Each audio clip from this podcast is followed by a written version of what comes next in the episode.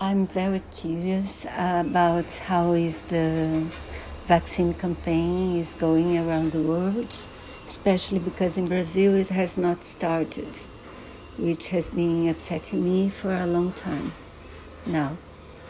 And so I found this uh, site, which is very interesting, and I think it gives us um, very interesting information.